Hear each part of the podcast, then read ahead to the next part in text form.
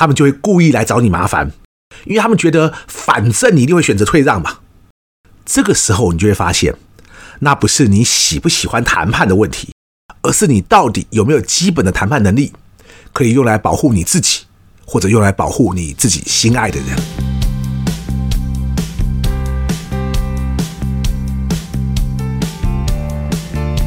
一谈就赢，Do the right thing。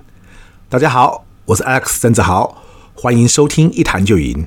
我们希望透过这个 Podcast 频道，让大家对谈判有更多的认识，进而能透过运用谈判解决生活中的大小问题。今天节目一开始呢，先再次提醒大家一下，我的谈判公开班，也就是一谈就赢实战谈判思维这个课程呢，最新的一班就在今天九月二十七号晚上十点就要开放报名了。这个课程的特色很多哦，其中一个特色就是呢，我没有每个月都在开课。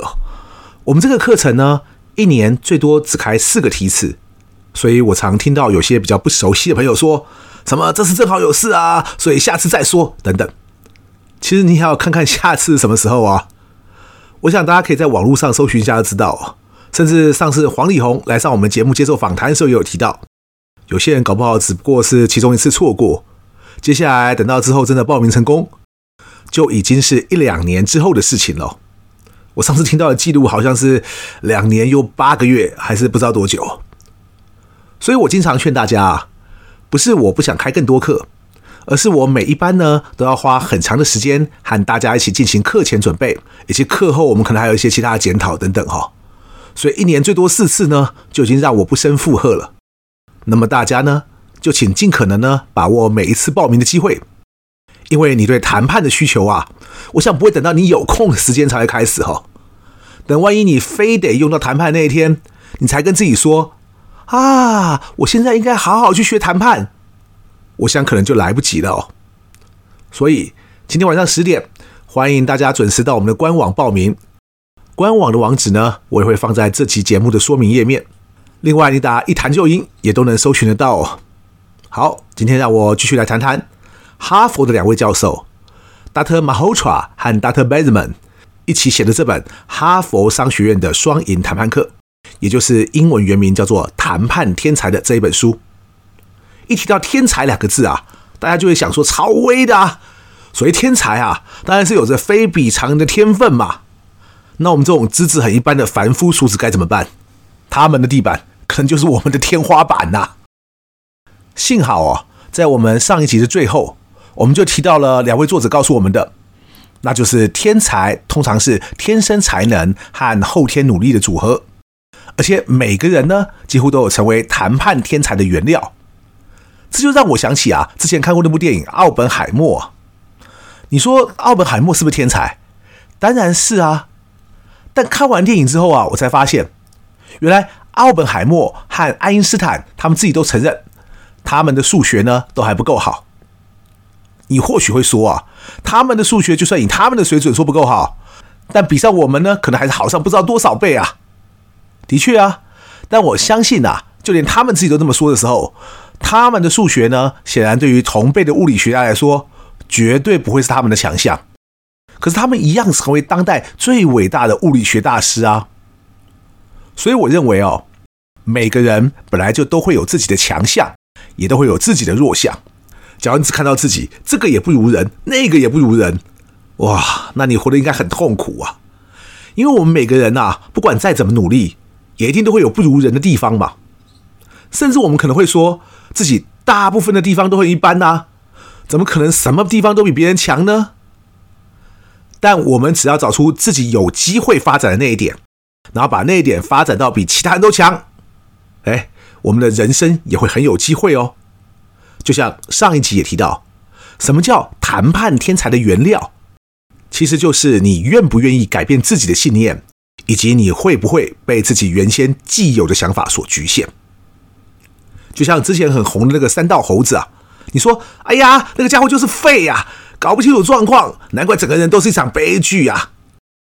其实他真的什么强项都没有吗？搞不好只是我们在那支影片中没有看到啊。很多也都说啊，他为什么总是做出这么蠢的决定呢？其实我相信不只是他，很多人啊，一个念头转不过去，然后误以为自己就只有眼前这条路。例如说，想买车就不顾一切的分期给他贷款贷下去，又或者马子跟人跑了，所以下一个就一定要天天管紧紧。这都是什么呢？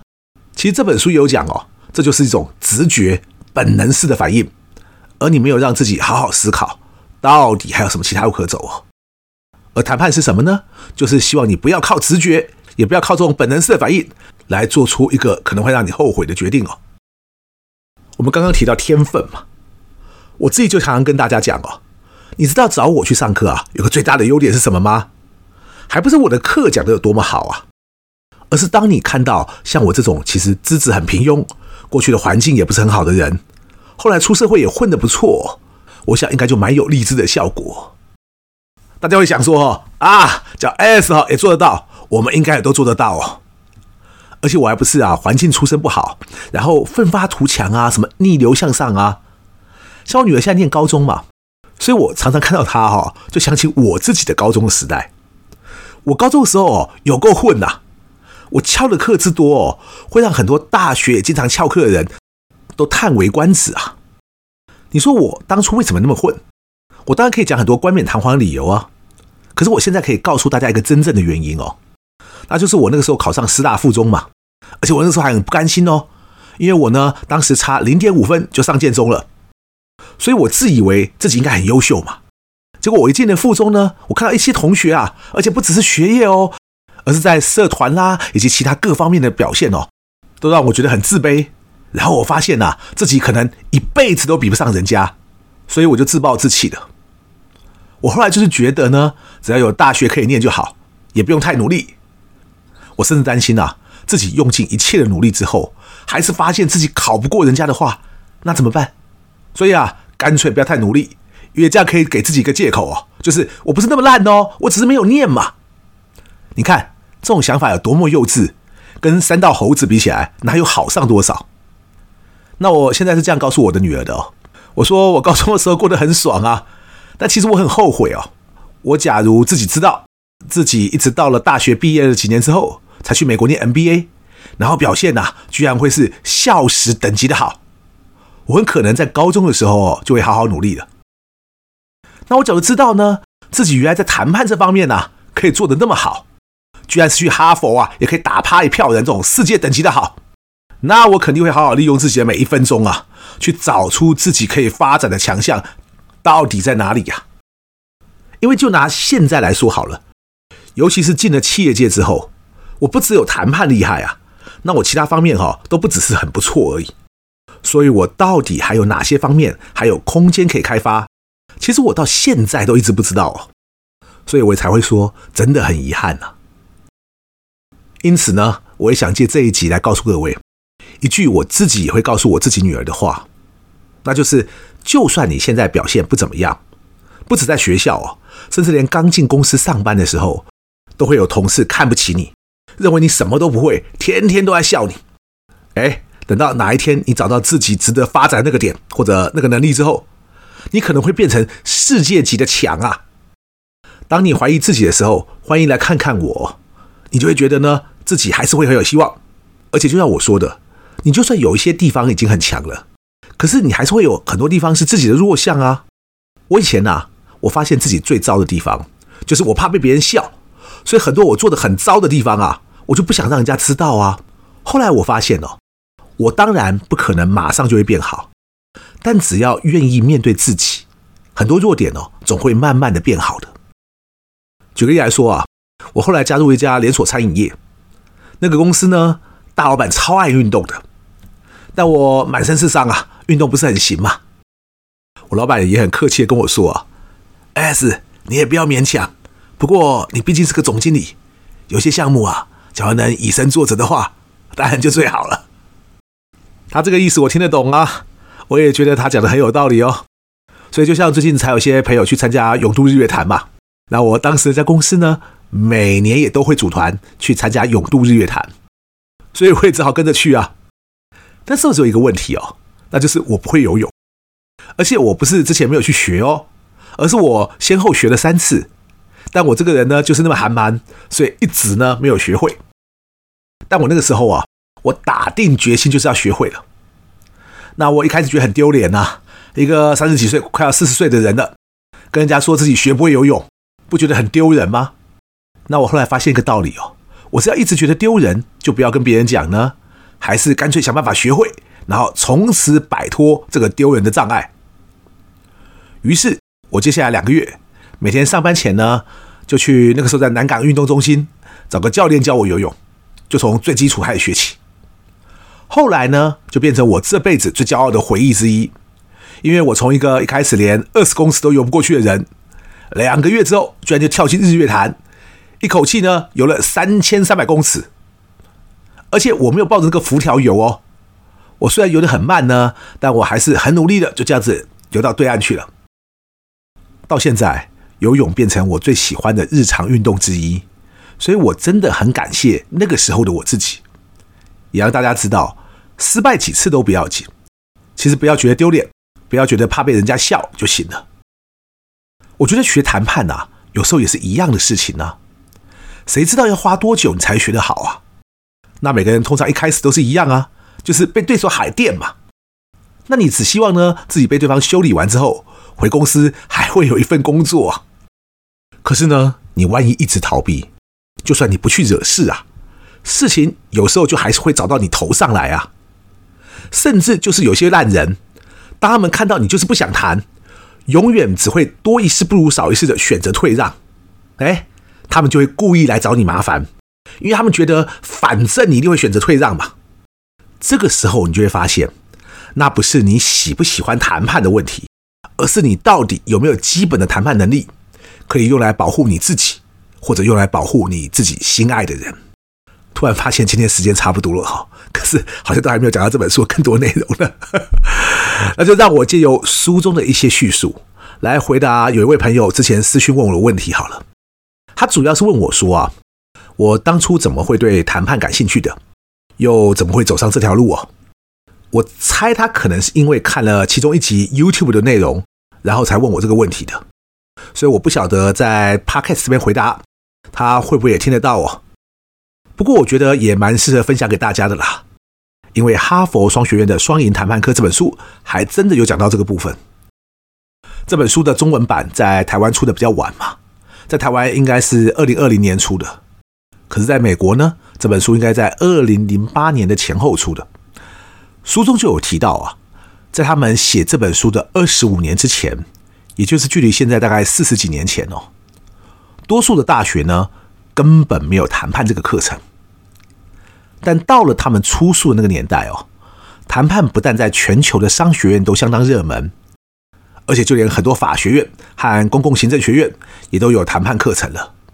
至于为什么会变得那么热门呢？接下来就让我引用书中的原文哦。他说啊，谈判后来被证明是我们用来分配资源、平衡各方利益以及解决纷争最实际也最有效的机制。不只是企业人呐，像律师啦、政治人物啦，甚至一般的消费者哦，都希望知道该如何在谈判中取得更好的成果。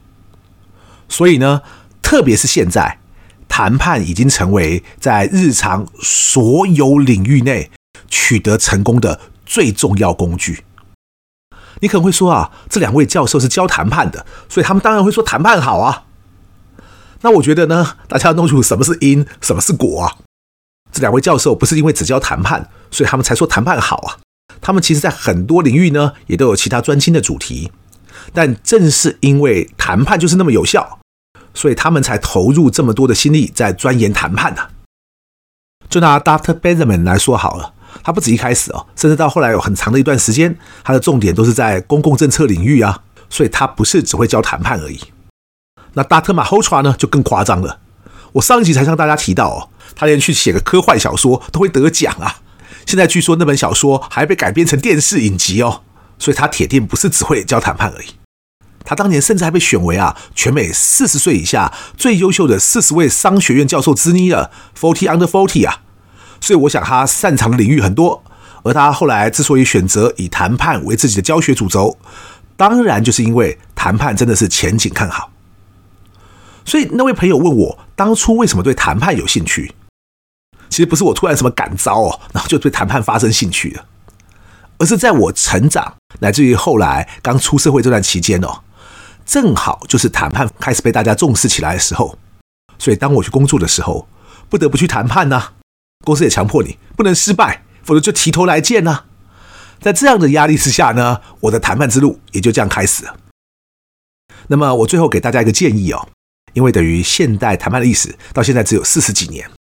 相对于很多其他你在企业中必须应用到的能力，例如说管理啦、数据分析啦、什么团队合作啦等等等，谈判都是一个相对来说比较新的东西。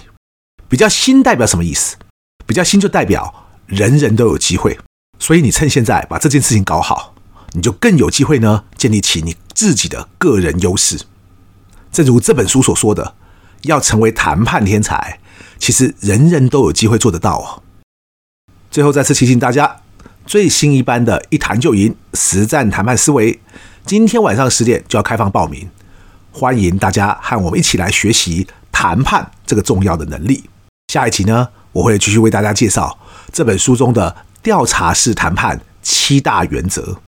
感谢大家今天的收听，我是 Alex，我们下次见。